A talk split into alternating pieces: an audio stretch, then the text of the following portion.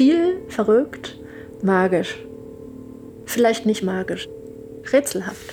Ungewöhnlich, überraschend und faszinierend vielleicht. Irgendwie gehen meine Gedankengänge alle in diese Richtung, dass es etwas ist, was ich bisher noch nie so gesehen und erlebt habe, egal in welchem Bereich. Unmittelbarkeit, divers, persönlich.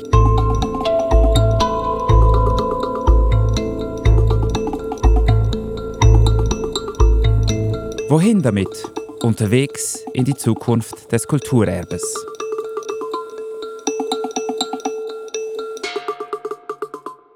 Hallo zusammen. Ich bin Alain Glor, Projektleiter bei der Stiftung für Kunst, Kultur und Geschichte, kurz SKKG. Ich habe Jasmin, Olga und Severin aus dem SKKG-Team gebeten, mir unsere Sammlung in drei Worten zu beschreiben. Unsere Sammlung beinhaltet über 85.000 Objekte, alle gesammelt von einer Person, unserem Stiftungsgründer Bruno Stefanini. In diesem Podcast schaue ich aufs große Ganze rund ums Thema Kulturerbe, tauche aber auch immer mal wieder in Spezialthemen ein. Ich erzähle dir, woran wir dran sind bei der SKKG, was uns gelungen ist, woran wir gescheitert sind, wohin es gehen soll. Unsere Sammlung umfasst die verschiedensten Objekte und Objektgruppen. Wie und ob wir überhaupt die Sammlung vergrößern, das diskutieren wir zurzeit noch. Um das besser herauszufinden, machen wir einen Testlauf. Diesen Test macht Severin Rüegg. Er ist unser Sammlungsleiter. Er war vor kurzem in England. Um mir eine private Sammlung anzusehen, eine wohl einzigartige Sammlung in der Größe und vor allem aber auch in der Qualität. Es geht um die Sammlung einer bestimmten Objektgruppe. Um Objekte, von denen wir schon einige bei uns in der Sammlung haben. Über 240, um präzise zu sein. Sie stammen aus allen Kontinenten, was super ist, aber echte Juwelen oder Perlen, wie das Severin formuliert, sind eben nicht darunter. Und die hat es aber in der Sammlung in England. Könnte man nun diese beiden Sammlungen zusammenführen, dann hätten wir etwas echt Spezielles bei uns. Ich darf leider noch nicht sagen, um welche Objektgruppe es geht. Wir wollen die Verhandlungen nicht unnötig torpedieren. Severin war also als Kaufmann für die SKKG unterwegs. Ja, und ich habe natürlich versucht, eigentlich die kaufmännische Seite ein bisschen auf der Seite zu lassen und zu sagen, für uns ist eigentlich, wir sind nicht das Gegenüber, wenn es um einen möglichst hohen Preis geht. Also wir haben einen Vorschlag gemacht, der nicht nur einen Ankaufspreis umfasst hat, sondern eigentlich primär ein Vorgehen über die nächsten zehn Jahre. Forschung, Zugänglichkeit, Leihverkehr, museale Praxis, das ist eigentlich unser Thema, das ist unser Angebot. Das liegt jetzt dort auf dem Tisch mit einem zusätzlichen Geldbetrag und jetzt ist eine Reaktion gefragt. Der Testlauf wirft Fragen auf, die auch im Mittelpunkt dieser Folge stehen. Was ist der Wert eines Objekts, einer Sammlung? Wie entsteht er? Wie vergeht er? Um auf Antworten auf diese Fragen zu kommen, habe ich mich in unserem Team umgehört. Viel, verrückt, rätselhaft, ungewöhnlich, überraschend, faszinierend, divers, unmittelbar, persönlich. So hat das SKKG-Team unsere Sammlung beschrieben. Wir haben sehr viele Objekte in der Sammlung, die einen direkten Bezug zu einem historischen Ereignis oder einer historischen Persönlichkeit haben. Einen Tisch, an dem John F. Kennedy einen Vertrag unterschrieben hat. Churchills letztes persönliches Fahrzeug. Sissis Turnschuhe. Napoleons Bett. Josephine Bakers Puderdose. Unser jüngstes Objekt stammt aus 2015, das älteste aus der Steinzeit. Es gibt Unikate und Serienprodukte und, und, und. Ich muss dir ein anderes Mal mehr davon erzählen, was alles in unserer Sammlung steckt. Hängen geblieben ist mir etwas, das Severin gesagt hat. Neben großartigen klassischen Kunstwerken gäbe es bei uns in der Sammlung genauso Trash, Kitsch, Punk. Das sei ein riesiges Potenzial. Da habe ich realisiert, die Frage des Werts klebt eigentlich schon immer an unserer Sammlung. Ist es vielleicht sogar die Frage, die unsere Sammlung im Innersten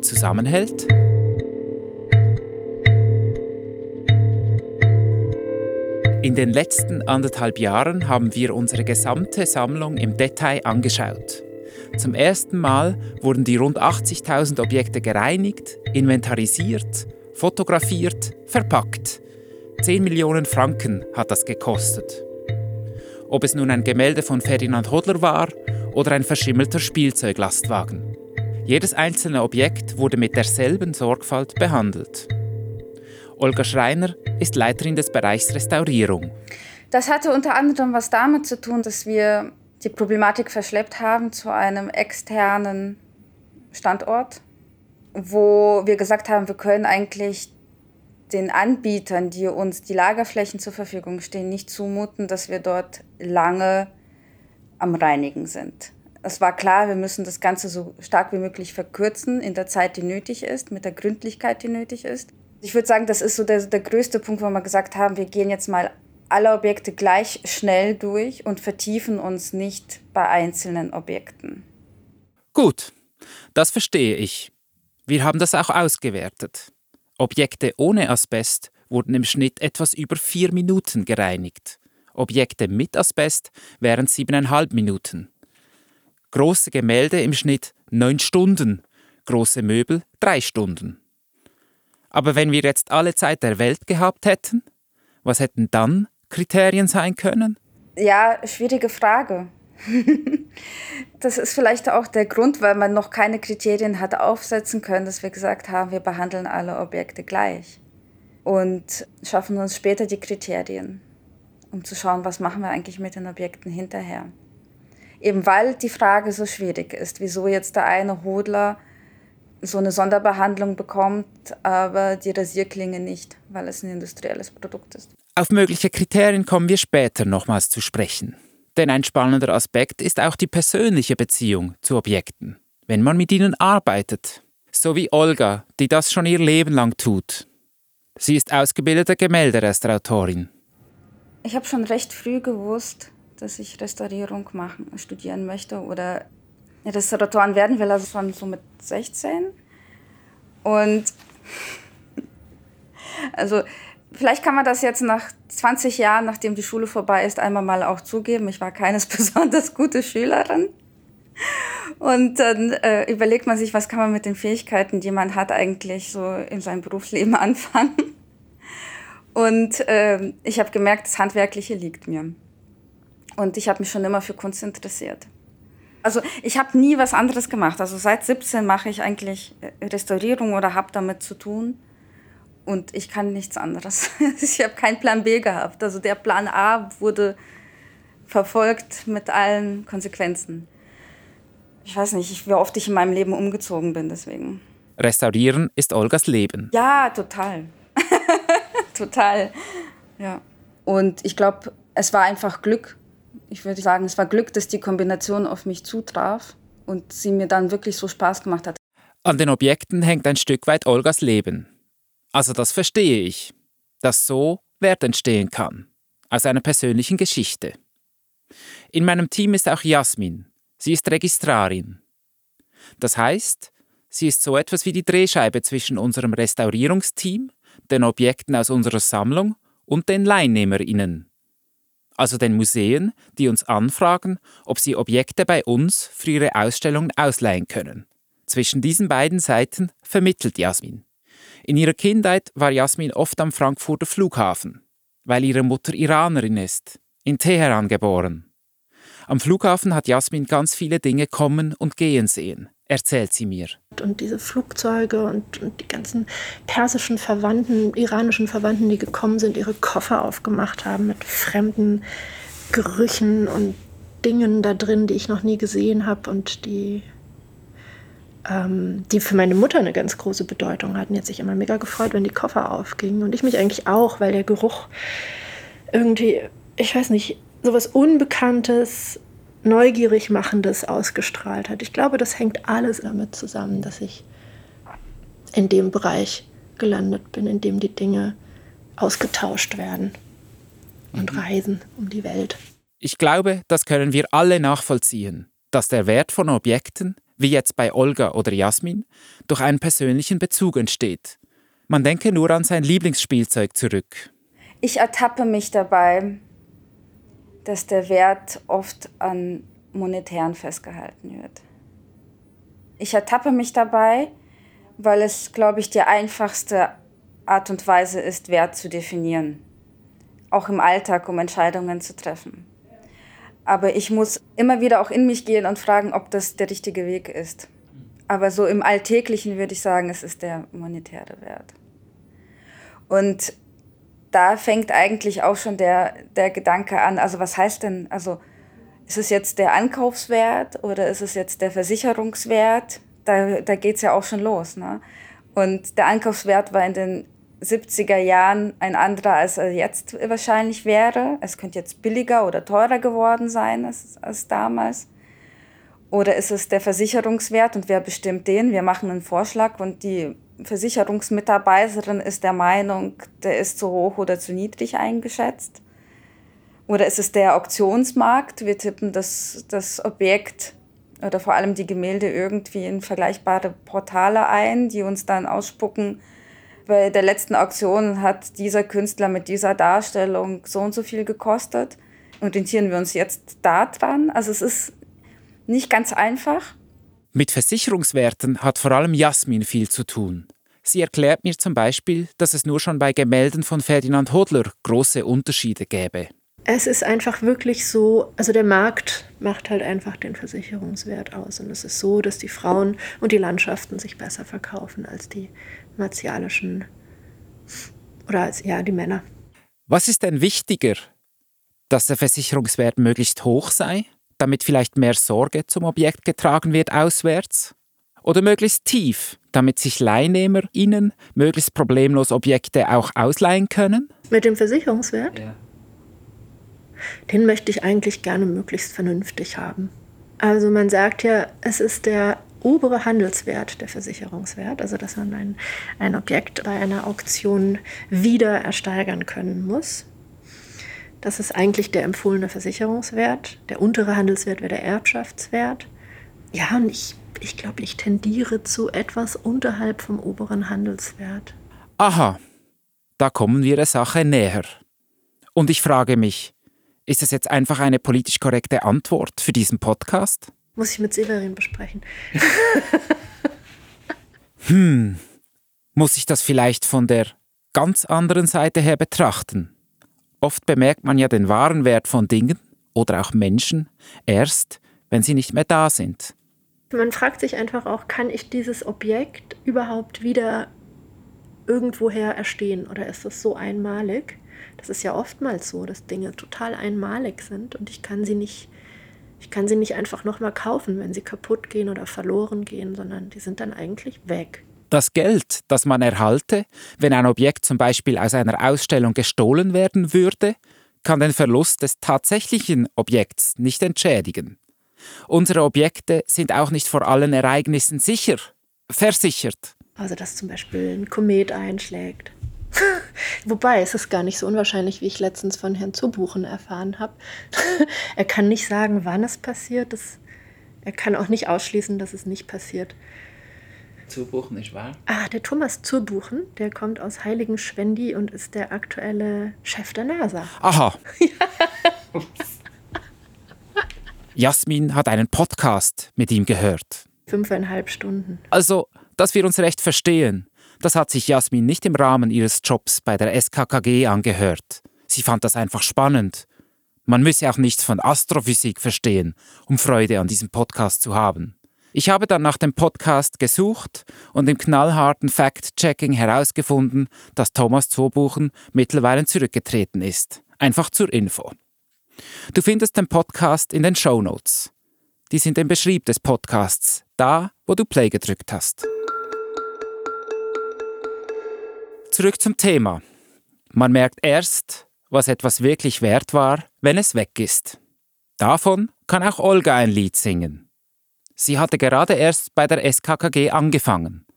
Und da war diese stark verschimmelte Grafik. Und die hat sie entsorgt, in Absprache mit Severin, weil der Aufwand, sie zu reinigen, viel zu hoch gewesen wäre.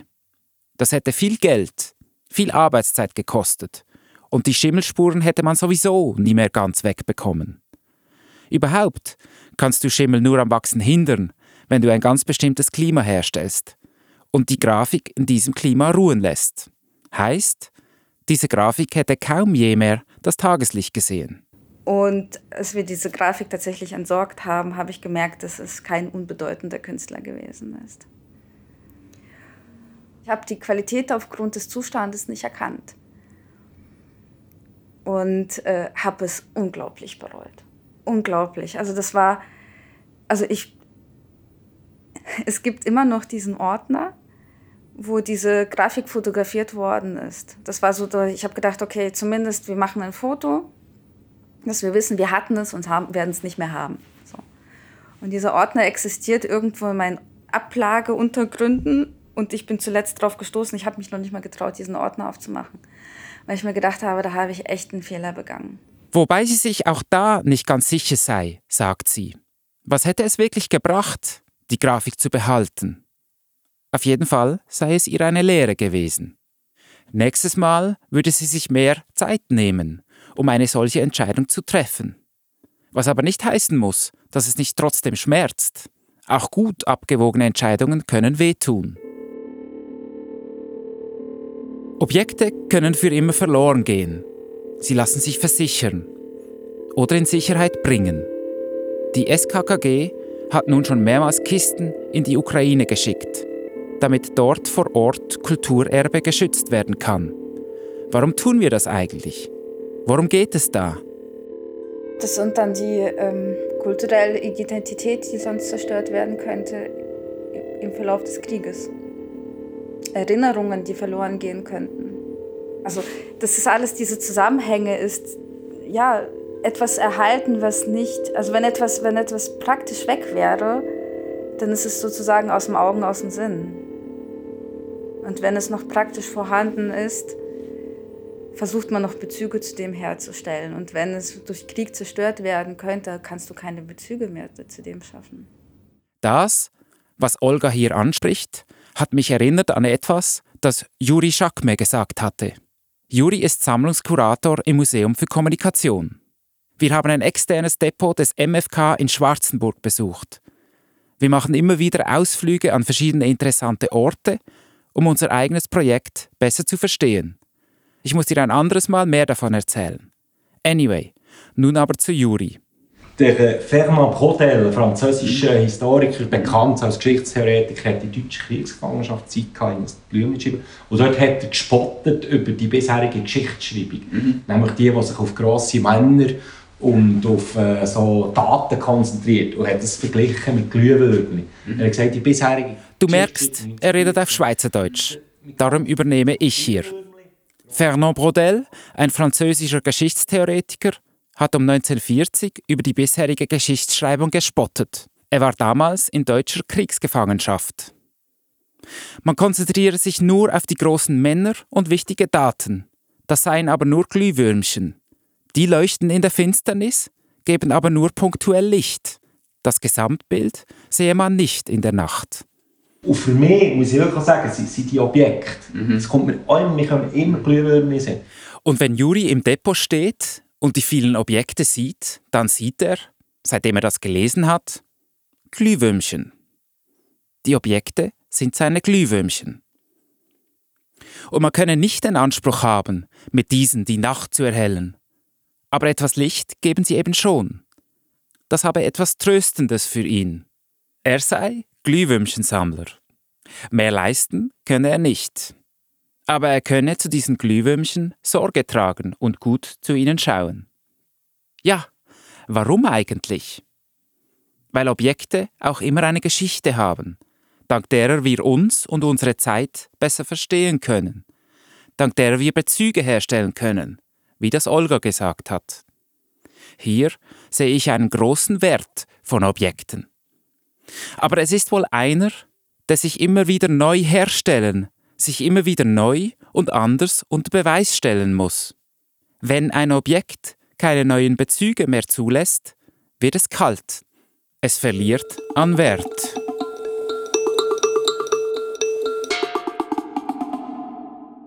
Glühwürmchen und Kometen. Es ist Zeit, wieder auf der Erde zu landen.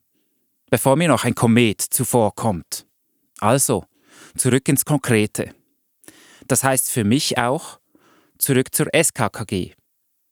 Vielleicht erinnerst du dich, wir wollen im Campo unsere Sammlung auf neuartige Weise in Wert setzen und haben uns dafür drei verschiedene Ansätze ausgedacht. Reset, Reuse und Replay. Wenn du zu Campo und zu diesen drei Ansätzen mehr erfahren willst, musst du in die zweite Folge hineinhören. Im Zusammenhang mit diesen drei Ansätzen sind wir am Nachdenken und Diskutieren. Was passiert, wenn wir ein Objekt aus der Sammlung zum Beispiel in eine Reuse, in eine tatsächliche Verwendung zurückführen? Zum Beispiel, wenn wir Geschirr aus dem Palast der Republik in der DDR wieder als Geschirr in unserem geplanten Bistro einsetzen? Und wozu machen wir das? Das habe ich Severin gefragt. Du hast ihn zu Beginn schon kennengelernt. Ja, wir, wir werden die Frage der unendlichen Lebensdauer äh, abwägen müssen mit der Frage einer potenziellen Wirkung in der Gegenwart. Ja, es ist ja fast eine Form von magischem Denken, oder man, man schließt Objekte ein und durch das werden sie bis am letzten Tag aufbewahrt. Das ist ja eine magische Vorstellung, dass all diese Werte, dass alle diese Konventionen, diese gesellschaftlichen Vorstellungen über die Jahrhunderte gleich bleiben und die Leute sich freuen werden und diese äh, Bunkertüren aufstoßen und sagen, ah, da hat sich jemand äh, an diese äh, Vorgaben gehalten und dank ihnen können wir das nun betrachten. Ich glaube, dort ist die Herausforderung, dass wir in dieser Vorstellung dieser Arche Noah nicht eigentlich die Gegenwart verlieren. Ich bin in dieser Folge mehr oder weniger planlos meiner Nase nachgegangen. Ich hoffe, du hattest nicht das Gefühl, dass ich mich in deiner Gegenwart verloren habe. Wenn ich nun zurückschaue, stellt sich für mich heraus. Ein Objekt kann einen Wert haben, weil es ein Juwel oder eine Perle ist, wie das Severin formuliert hat. Zum Beispiel das letzte oder erste seiner Art. Ein Objekt kann einen Wert haben, weil ich einen persönlichen Bezug dazu habe, weil es zu einem bestimmten Preis gehandelt wird. Ein Objekt kann aber auch einen, nennen wir es mal, gesellschaftlichen Wert haben. Und natürlich kann ein Objekt alle diese Werte zugleich in sich vereinen. Was für Werte kann ein Objekt noch haben? Oder willst du mir von einem Objekt erzählen, das für dich einen ganz besonderen Wert hat? Ich sammle und forsche weiter. Bitte schick mir deine Geschichte, deine Einschätzung an sammelstelle at skkg.ch. Diese Mailadresse findest du auch in den Show Notes. Weil für mich und uns als SKKG ist die Suche nach dem Wert von Objekten mit dieser Folge natürlich lange nicht abgeschlossen. Sie beschäftigt uns weiter und tagtäglich. Das war's. Danke dir fürs Zuhören. Es würde mich sehr freuen, drückst du auch nächstes Mal wieder auf Play, wenn es heißt, wohin damit? Unterwegs in die Zukunft des Kulturerbes. Mein herzlicher Dank geht ans Podcast-Projektteam mit Christine Müller, Rael Staufiger und Laura Walde für die tatkräftige Unterstützung im Hintergrund.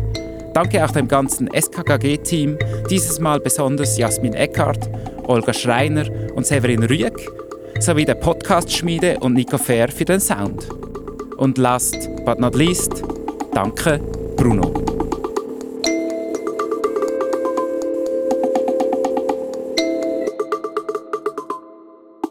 Hast du noch einen Moment Zeit? Ich bin dann mit Olga tatsächlich noch in den Ordner, wo sie das Bild von der verschimmelten Grafik gespeichert hat. Hm. Also wir schauen jetzt in den Ort rein, wo du die lange nicht mehr gedreht hast, ach Gott, ja. Also. Warte. Da. Ja. Und um den, also wirklich um den, traue ich am allermeisten. Und du hast ein paar Mal schlecht geschlafen. Ui. Ja, also das da alles, das Schwarze. Das ist alles Schimmel. Und das ist der Künstler. So wird er geschrieben. Mhm, okay. Weißt du, wie das ausgesprochen wird? Bielet? Billet, Ja, okay. vielleicht. Ja. Und du siehst, von ihm haben wir über 80 Werke bei uns. Ne? Okay. Gut, eins weniger. Ja, aber ein sehr schönes auch. Von dem, was man da noch gesehen hat. Das ist jetzt da auch nicht mehr in der Datenbank, nehme ich an. Ah, doch, da. Ah, doch. War. War. 19.28.20. Letztes Mal gesehen. okay, Olga. Deakzessioniert steht da. Okay. OLSC. OLSC. Das ist Olgas Kürzel. Olga Schreiner. Aber du merkst, sie kann heute darum lachen. Sie schläft auch wieder gut. Hey, das war's jetzt aber. Bis zum nächsten Mal. Ich freue mich.